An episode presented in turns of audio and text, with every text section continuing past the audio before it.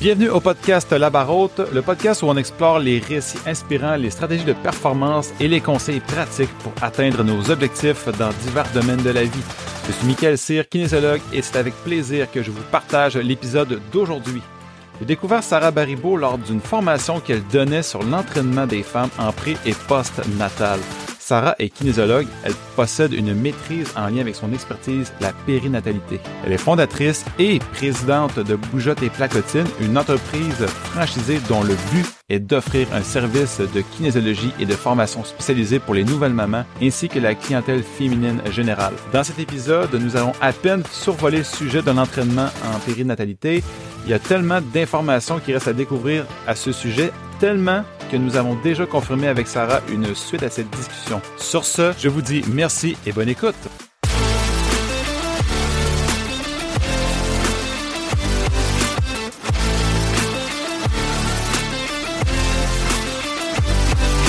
Comment ça va? Comment comment était ta journée? Bien, quand même. C'était le fun ma journée parce que j'ai commencé avec euh, une présentation de la formation 1.9 de la clinique du coureur aux experts en fait qui font la formation 2.0. Fait que c'est des gens de la France majoritairement ou de la Belgique qui viennent chez Blaise là, du bois à la clinique du coureur. Puis fait que j'ai commencé avec euh, avec eux ce matin. Fait que ça a comme bien commencé ma journée. OK. Puis, moi, j'ai un collègue, justement, qui est pro-fan de la clinique du coureur. Si tu pourrais juste mm. expliquer c'est quoi un peu la différence entre le 1 le 1.9 rapidement. Après ça, euh, ben, tu dans le fond, la clinique du coureur, c'est une série de formations axées sur la course à pied. Fait que, ça commence avec, euh, mettons, démystifier euh, les douleurs. Tu sais, il y a vraiment plusieurs formations 1.0, 1.2, 1.3, 1.4 sur différents sujets autour de la course à pied. Puis moi, je collabore dans la 1.9 qui est la formation de la course au féminin. Puis le 2.0, c'est vraiment une cohorte d'experts là, qui ont toutes fait les formations, qui là, ils, ont, ils viennent faire un séjour à Québec. Donc, on a comme on est certains des présentateurs des autres formations qui viennent, dans le fond, à discuter un peu de ces de notre formation. Fait que c'est, c'est super intéressant. Puis c'est de partager les connaissances, dans le fond, là, qui, est, qui est vraiment le fun. OK, donc c'est vraiment des sections spécifiques, mettons, à des mm-hmm. domaines dans la course à pied. Puis le 1.9, comme tu viens de le mentionner, c'est par rapport au santé de la femme et la course à pied. J'ai bien, j'ai bien résumé. OK. Donc, j'aimerais ça savoir toute une, toute une entreprise qui est, qui est démarrée en 2012, qui s'appelle Boujotte mm-hmm. et Placotine. Si tu pouvais, pour les auditeurs, expliquer un peu d'où est venue l'idée, puis qu'est-ce que qu'est-ce que c'est en fait cette, cette entreprise-là aussi? Oui, en fait, j'ai, je suis kinésiologue de formation. J'étais au baccalauréat à l'Université de Sherbrooke. Bac en kin, donc tu sais, à ce moment-là, le bac en kin, on voyait pas beaucoup là, de, de pré postnatal. En fait, à Sherbrooke, on en voit encore pas beaucoup. Là. Il y a d'autres bacs qui sont plus approfondis dans le domaine. Donc, euh, j'ai fait mon bac. Moi, j'ai toujours, toujours, toujours été sportive. Là. Je prends le temps de le dire parce que ça a quand même un lien sur mon entreprise. Mm-hmm. J'ai joué euh, basketball quand même, collégial 3. Là, ça prenait quand même de la place dans ma vie. Et jusqu'à, c'est ça, collégial 3, j'ai arrêté, j'ai eu besoin de prendre une pause et j'ai bifurqué vers le sport d'endurance. Donc, j'ai commencé l'athlétisme, le cross-country. J'ai vraiment euh, aimé ça. J'ai toujours, toujours, toujours aimé m'entraîner. Là, c'est vraiment une passion pour moi. Là, ça fait partie de ma vie. Ça prend beaucoup de place dans ma vie. Je suis bien dans le mouvement. Donc, moi, tu sais, je me connais là-dedans depuis que je suis toute petite. Et dans le fond, j'ai toujours été passionnée par le mouvement, le corps humain, le potentiel du corps humain. C'est vraiment quelque chose qui m'intéressait, la biologie, la compréhension du corps humain, toute la logique en arrière. Donc, quand j'ai fait mon bac en kin, j'étais pas comme encore assouvie. Là. Tu sais, je sais pas comment le dire, mais tu sais, j'avais encore de la, des matières que je voulais approfondir. Puis j'ai des amis qui sont tombés enceintes à ce moment-là, puis on s'est rendu compte qu'il y avait énormément de mythes, puis qu'on n'avait rien vu sur, sur l'entraînement pré-postnatal. Donc, moi, j'avais déjà commencé à faire une maîtrise. Puis, ben, c'est drôle, là, on va comme fermer la boucle, mais j'avais commencé sur la prévention des, des blessures à la course à pied. Fait que, c'est drôle parce que là, maintenant, je suis comme formatrice pour la clinique du coureur, mais c'était mon premier sujet de maîtrise. Et j'ai dit à mon prof, j'ai dit, j'aimerais ça vraiment changer mon sujet de maîtrise puis aller dans l'entraînement pré-postnatal. Tu trouver un sujet sur dans ce domaine-là. Donc, j'ai fait une revue de littérature. C'est vraiment pas une maîtrise. Je suis pas embarquée dans un projet de recherche. Là, c'était vraiment comme une revue de littérature. J'orientais beaucoup la comment le kin. Je faisais un microprogramme, un DSS en exercice thérapeutique parallèlement à ma maîtrise. Mm-hmm. Donc, euh, c'est comment le kin kiné peut faire comme par les exercices beaucoup la prévention des maux d'eau et du bassin en lien avec la grossesse. Puis là, en faisant de ma revue littérature, ben tu sais, ben là j'ai appris vraiment beaucoup de choses que j'avais pas vues et je me je me suis vraiment rendu compte que finalement euh, personne ne savait rien. Donc que ce soit les médecins, que ce soit les physios, que ce soit vraiment là j'avais une mine d'informations. Et entre temps, j'ai toujours suivi plein de formations connexes. Là. pendant mon bac en kin, j'ai fait des formations de pilates, gymnastique sur table, TRX, accompagnante dans la naissance, à quoi poussait. Tu sais, je suis quand même euh, une personne proactive, je vais le dire. Me permets-tu juste d'ouvrir une parenthèse? C'est quoi de l'aquapoussette? c'est la première fois que j'entends ça. Je me rappelle, on était quelques amis du bac, on avait fait ça à Sainte-Julie. C'est comme l'aquaforme maman-bébé, puis le bébé est mmh. genre dans une comme bouée en forme de poisson. c'est pas, pas, mon préféré, mettons. J'étais plus intéressée par l'entraînement fonctionnel. Tu sais, vraiment postural, tu sais, euh, la mmh. compréhension, encore une fois, du corps, puis me donner une, une banque d'exercices, tu sais.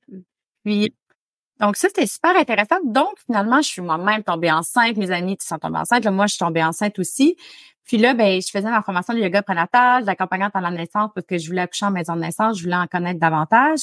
Puis, ben, c'est là qu'est venue l'idée de dire, ben là, ça n'a pas de bon sens dans le fond. Moi, j'ai de l'information. Les mères, il y a comme des mythes qui sont entretenus. Tout le monde demande à sa voisine, mais tout le monde raconte n'importe quoi. Puis c'est comme, c'est illogique, là, que il y a comme 50% de la population sont des femmes, qu'il y a une partie de ces femmes-là qui vont avoir des enfants quand même en majorité, puis que, dans le fond, il y a personne qui a de répondre à leurs questions.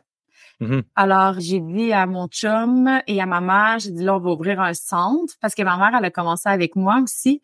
J'en vais, tu sais, puis on va ouvrir un centre, là, ça va être comme la taverne des femmes, là. Mais tu sais, c'est juste pour exprimer que je voulais que ça soit un lieu pour la mère. C'était vraiment un espace où on allait les éduquer, où on allait faire de l'entraînement fonctionnel, où il y allait avoir un espace café pour qu'elles discutent, contrer l'isolement. Puis on mm-hmm. allait vraiment comme les accompagner étape par étape. Donc, c'était vraiment de créer des cours fonctionnels pour adapter à la femme enceinte et à la nouvelle maman. Donc, tu sais, j'ai décidé qu'à partir de deux semaines postnatales, j'allais créer un cours qui s'appelle Premier pas de maman, puis on allait les éduquer, leur dire qu'est-ce qui se passe dans leur corps, puis étape par étape, euh, on allait les accompagner. Donc, c'est ça. En 2012, on a ouvert le, premier centre euh, à Québec, puis ça a vraiment fonctionné quand même rapidement.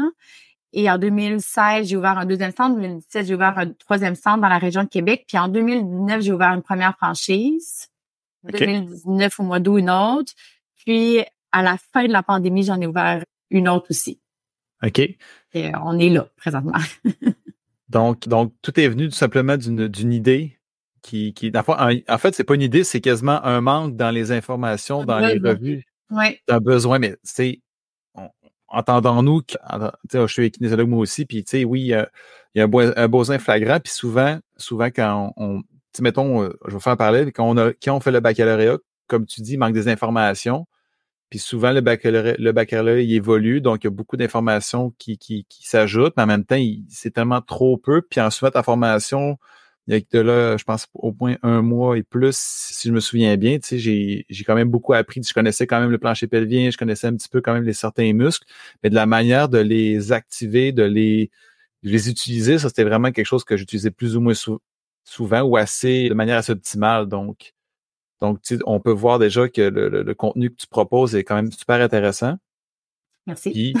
Ben, ben, ça, fait plaisir.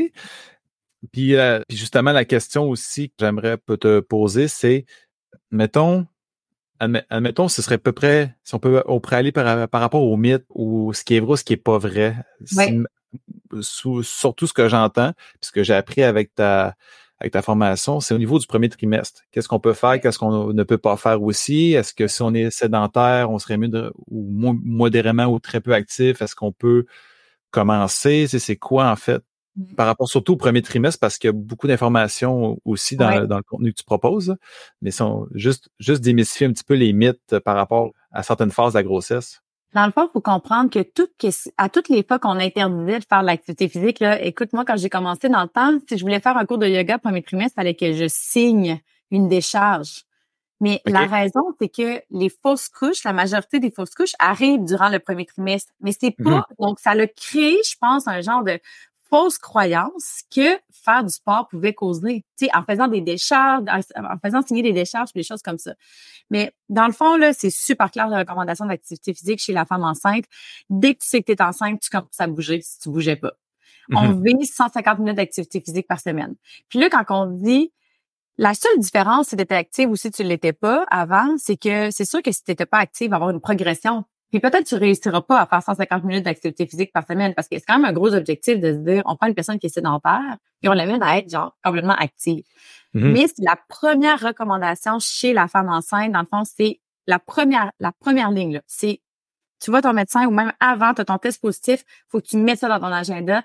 Faudrait que je me mette à bouger. Puis pourquoi? Parce que ça a été vraiment démontré que 150 minutes d'activité physique modérée, ça fait vraiment diminuer drastiquement les facteurs de risque d'avoir des maladies métaboliques, autant chez la mère que chez le bébé.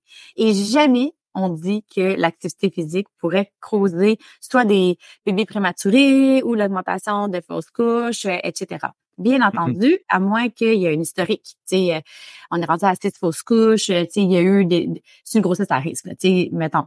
Mais pour la, la, la, la femme en santé ou sédentaire, dans le fond, on veut qu'elle bouge. Après ça, ben, la façon de bouger va falloir respecter les contre-indications. Puis les contre-indications, c'est éviter le premier trimestre de l'hyperthermie. Donc ça, si on n'est pas acclimaté à la grande chaleur, puis qu'on s'en va en, je sais pas moi, en mois de d'août au Mexique, puis on décide de participer à un demi-marathon, c'est pas une bonne idée. Au, Mexique. au Mexique. on n'est pas acclimaté ici au Québec là, à des très grandes chaleurs. Donc, euh, faire de l'activité physique sous des grandes chaleurs, c'est pas une mmh. bonne idée parce que le corps, à la base, la femme enceinte, sa température basale est déjà augmentée. C'est plus difficile à réguler au niveau justement de la température. Donc, ce qui se passe, c'est qu'il y a vraiment des risques pour le développement du fœtus et le développement du tube neural. Fait que ça, c'est yoga chaud, c'est non. Euh, tu sais, on essaie de vraiment faire attention aux très hautes températures corporelles. Au mm-hmm. niveau, ça, c'est une contre-indication. L'autre contre-indication aussi, c'est tout ce qui est sport où il peut avoir risque de chute ou d'impact. Donc, euh, faut arrêter de jouer au basket, là. Ça, c'est pas nécessairement premier trimestre, c'est au contraire, là. C'est, souvent, c'est quand le, la bedaine commence à sortir. Puis le, pourquoi c'est dangereux? C'est le risque de décollement placentaire. Donc, tu sais, le placenta, il est même pas formé là, avant comme 10 semaines. Fait tu sais, c'est pas grave si les filles jouent au début puis ils savent même pas qu'ils sont enceintes. Sauf que quand on commence à avoir un ventre, quand on commence à avoir le placenta qui a été formé, mais ben, s'il y a un impact, mettons, au niveau du ventre ou au sol, en ski alpin ou peu importe, ben là, il y a quand même des risques de décommement placentaire. Donc, ça, il faut mm-hmm. faire attention. Il y a une autre contre-indication qui qui est plus d'ordre je dirais conservatrice, c'est le soulèvement de charge en répétition. On a quand même démontré que le soulèvement de charge, tu sais, à répétition, pouvait augmenter les risques justement de d'accouchement prématuré. C'est pour ça que dans les programmes de la CNSST pour les retraites préventives, on dit de ne pas soulever plus de 10 kg 10 fois par jour. Donc, toutes les toutes les, les, les les emplois là, tu sais, en usine ou des choses comme ça qu'on soulève des charges, ça va être à éviter mais c'est quand même discutable. Une haltérophile qui est habituée, qui a une musculature pour, peut-être que son corps va être adapté, on ne sait pas. Donc, tu sais, à ce moment-là, souvent, on décide de prendre le risque ou non. Fait que ça, c'est vraiment, finalement, les contre-indications qui pourraient mettre en danger le fœtus.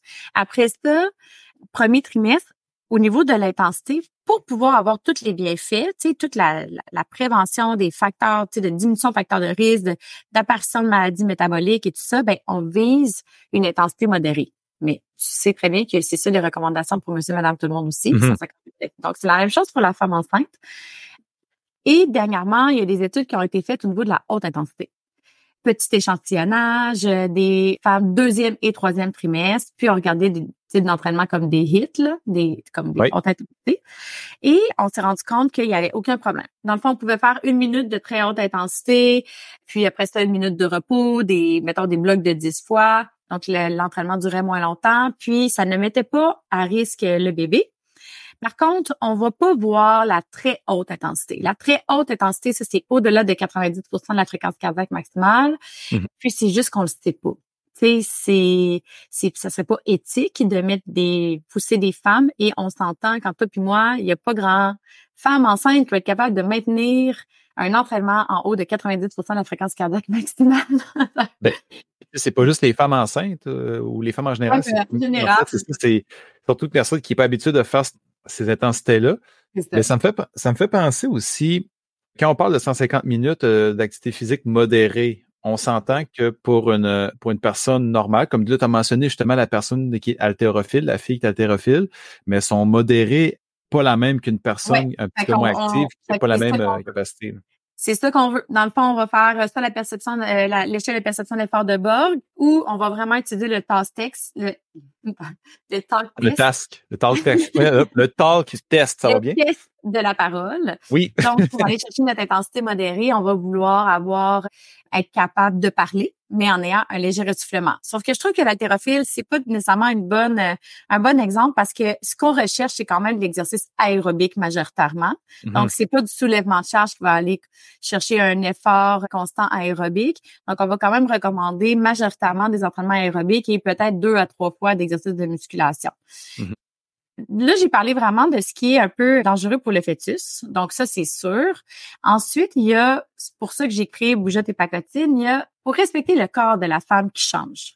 Mhm. Donc là, c'est là que des fois, moi, je trouve ça drôle quand on dit j'ai fait de l'haltérophilie jusqu'à, euh, pas moi, 40 semaines et j'ai un bébé en santé. Puis je suis comme, OK, mais comment va tes ados et ton plancher pelvien, par contre? Tu sais, c'est, dans le fond, c'est, là, c'est juste de respecter le corps de la femme. Enceinte et de se dire ben on sait que son système ligamentaire n'est pas aussi efficient que d'habitude, on sait que sa musculature abdominale, elle est vraiment étirée pas aussi forte que d'habitude. La ligne blanche, faudrait voir son apparence aussi. Les muscles du plancher pelvien, il y a déjà une mm. augmentation de pression intra-abdominale. Si on ajoute à ça une méthode Valsalva, puis on ajoute à ça un soulèvement de charge au-dessus de la tête, c'est faut quand même avoir des muscles et un système passif qui mm-hmm. sont prêts là, à recevoir ça. Donc, dans le fond, c'est de se dire, c'est quoi qui est pertinent? Qu'est-ce qui est pertinent en fait euh, pour une femme enceinte là c'est quoi les exercices qui sont pertinents à faire? Et ça ben ça c'est mon travail. Mais puis juste pour faire un petit euh, parenthèse le face alva c'est une c'est une méthode pour retenir son souffle lors d'une soulevée de charge. Fait que faut pour avoir un meilleur tonus. Fait que je voulais juste spécifier pour ceux qui savent pas c'est quoi. Oui c'est ça. C'est super efficace tu sais, dans le fond, c'est une méthode qui est vraiment performante pour soulever des charges mm-hmm. parce qu'on veut augmenter la pression abdominale pour générer plus de force. Donc, euh, on l'utilise aussi lors de l'accouchement. Tu on va dire à un bébé qui doit sortir vraiment vite, on va dire à la, à la maman, inspire, bloque ta respiration et pousse. Par contre, mm. pour le plancher pelvien, c'est pas une bonne idée. Non. Fait que, on va le faire pour le bébé, mais on le fera pas nécessairement si le bébé est pas en danger. Les recommandations, est-ce que c'est est-ce qu'il y a des variantes par rapport à quelqu'un qui c'est son deuxième, sa deuxième grossesse, sa troisième, ou c'est à la limite sa septième, peu importe? Non. Non, c'est exactement les mêmes choses. C'est exactement les mêmes recommandations. Par contre, il faut que les attentes soient différentes au niveau de la rééducation.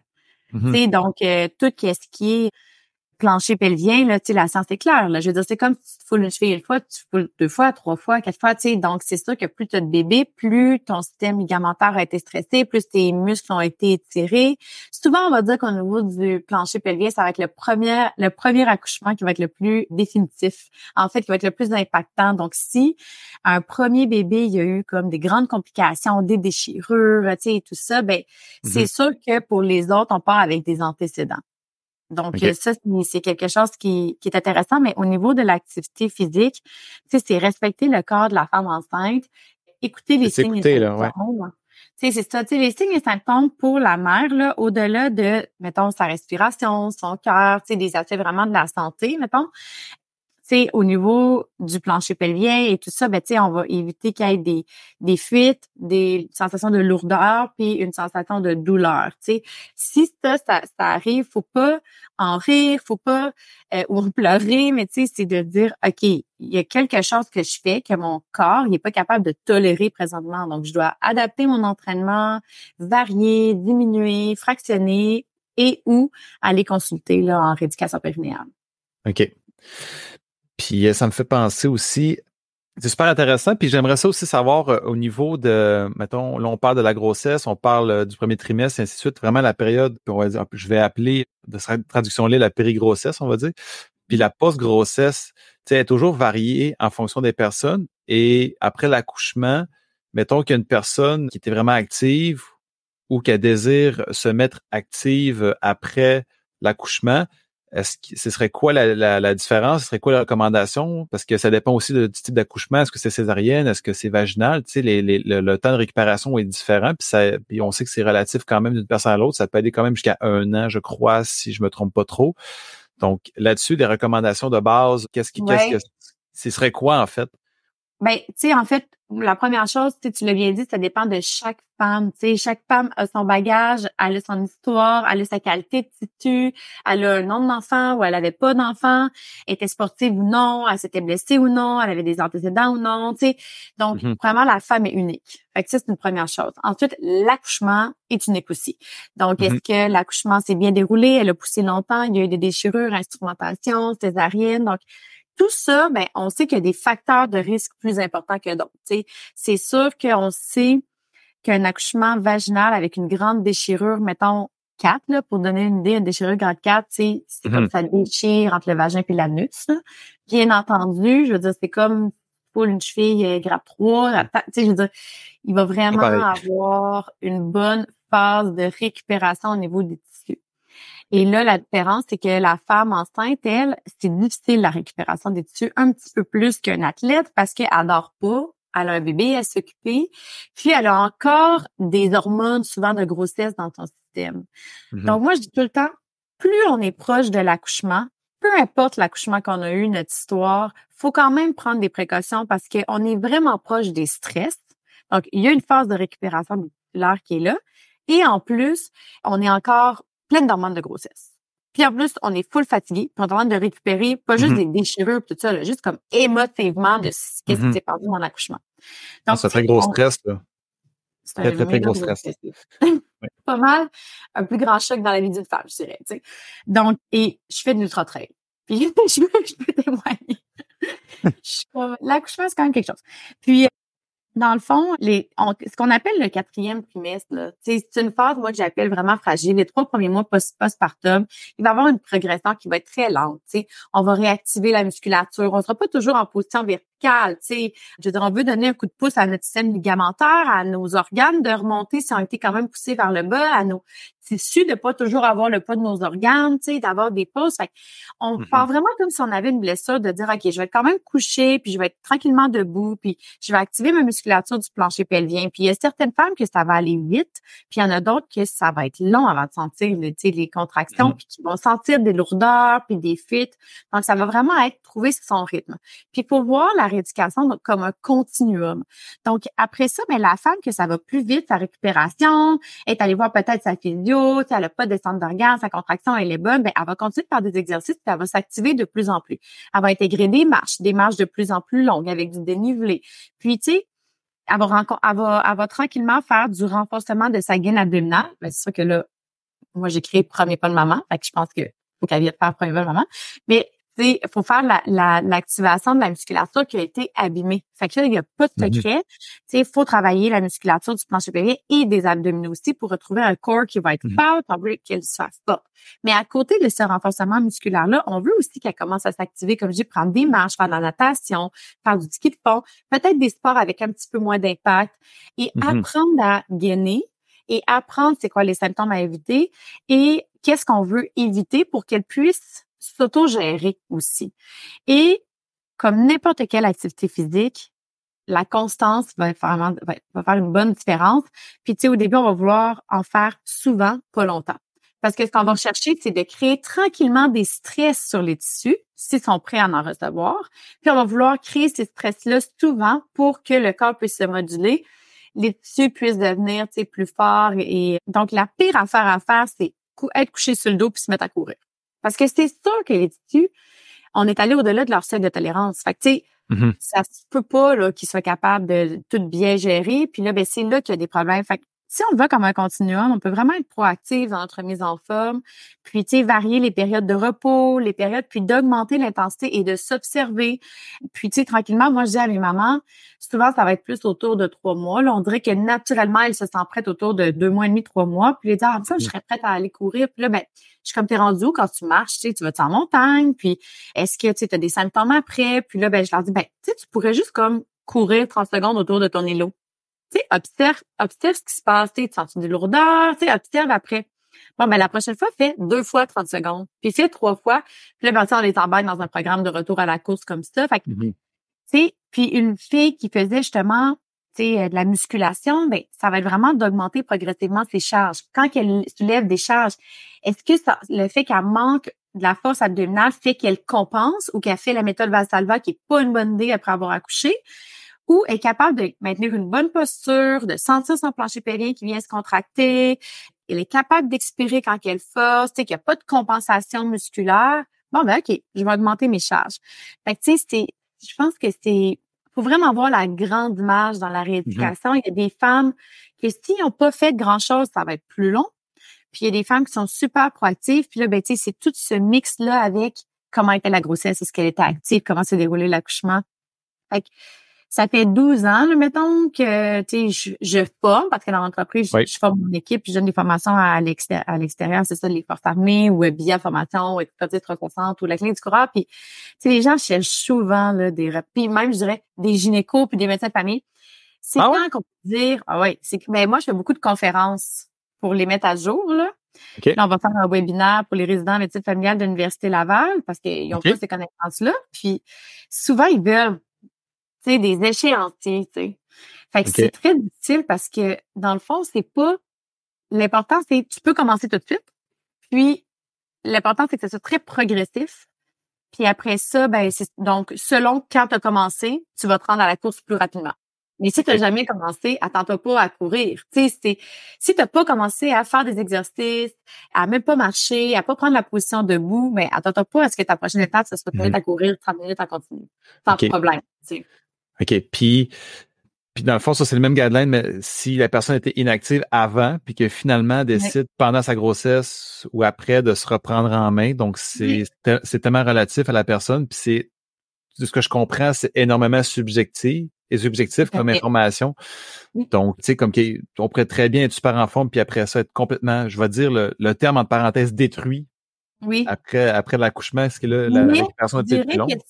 Mais les athlètes, par contre, les femmes qui ont été actives là, durant la grossesse, Mhm. ils ont une bonne proprioception, ces filles-là. Fait que même s'ils ont beaucoup de dommages tissulaires, des choses comme ça, ils vont souvent bien comprendre les exercices, ils vont sentir c'est quoi le transverse de l'abdomen, ils ont une bonne proprioception. Donc, je peux dire quand même que la récupération pourrait quand même se faire plus rapidement qu'une femme sédentaire durant la grossesse qui a vraiment eu le même, le, qui a aussi été détruite lors de son accouchement, mettons. C'est sûr que être active pendant la grossesse, on le voit, là, c'est sûr qu'on récupère plus rapidement. Ça, c'est sûr. Tu sais, même qu'être actif durant la grossesse, au-delà de prévenir les maladies métaboliques, c'est aussi que ça diminue les risques de toute instrumentalisation durant l'accouchement, période de, de travail actif qui va être plus raccourcie aussi. On Mhm. récupère, ils sont en forme, fait qu'on récupère c'est ça plus rapidement. Donc, euh, il y a quand même beaucoup, beaucoup d'avantages, mais c'est sûr que c'est une série de facteurs de risque qu'on met un après l'autre. Puis on se dit, mais tu sais, à un moment donné, c'est ça aussi notre rôle de kin, je trouve, c'est amener les gens à être dans leur corps. Mhm. Puis, tu sais, je trouve que nous, on essaie de sensibiliser ça durant la grossesse, la préparation à l'accouchement, parce que un accouchement, si t'es pas dans ton corps, t'es dans ta tête, tu passes à côté, là. Tu sais, t'es en train de sortir un humain de ton corps. Fait que c'est pas le temps de trouver une réponse à comment tu devrais te placer. C'est comme, écoute ce que ton corps te dit, place-toi de cette façon-là. Fait sais, on essaie beaucoup de dire, à- de, de- d'être connecté à son, ses intuitions puis à ses feelings et tout ça. Donc, en postnatal, on continue d'essayer de, de Mhm. dire écoute-toi, tu sais, euh, il y a pas une recette toute cuite, on peut te motiver à être assidu. Si tu viens à nos cours, ça va te motiver à être assidu, ça va faciliter la donne, on va te donner des outils, on va t'accompagner, mais c'est sûr que c'est c'est toi, tu sais, au bout du compte, qui va le sentir vraiment quand tu vas être prête à recommencer à courir. Tu sais, c'est un peu ça aussi quand je dis redonner le pouvoir aux femmes, là, tu sais, et pas de décider pour elles. C'est leur Non. donner les outils pour qu'elles puissent faire des choix seules. Mhm. Puis, puis en plus, écoute, on a tellement été dans le survol de, de, de- du phénomène qui est le corps humain de la femme, parce qu'il y a beaucoup, Oui. beaucoup d'éléments, malheureusement, si on commence à parler ensemble là-dessus, on finira jamais, parce qu'il y a beaucoup d'éléments, ça reste des formations de deux jours ce sujet. Exact.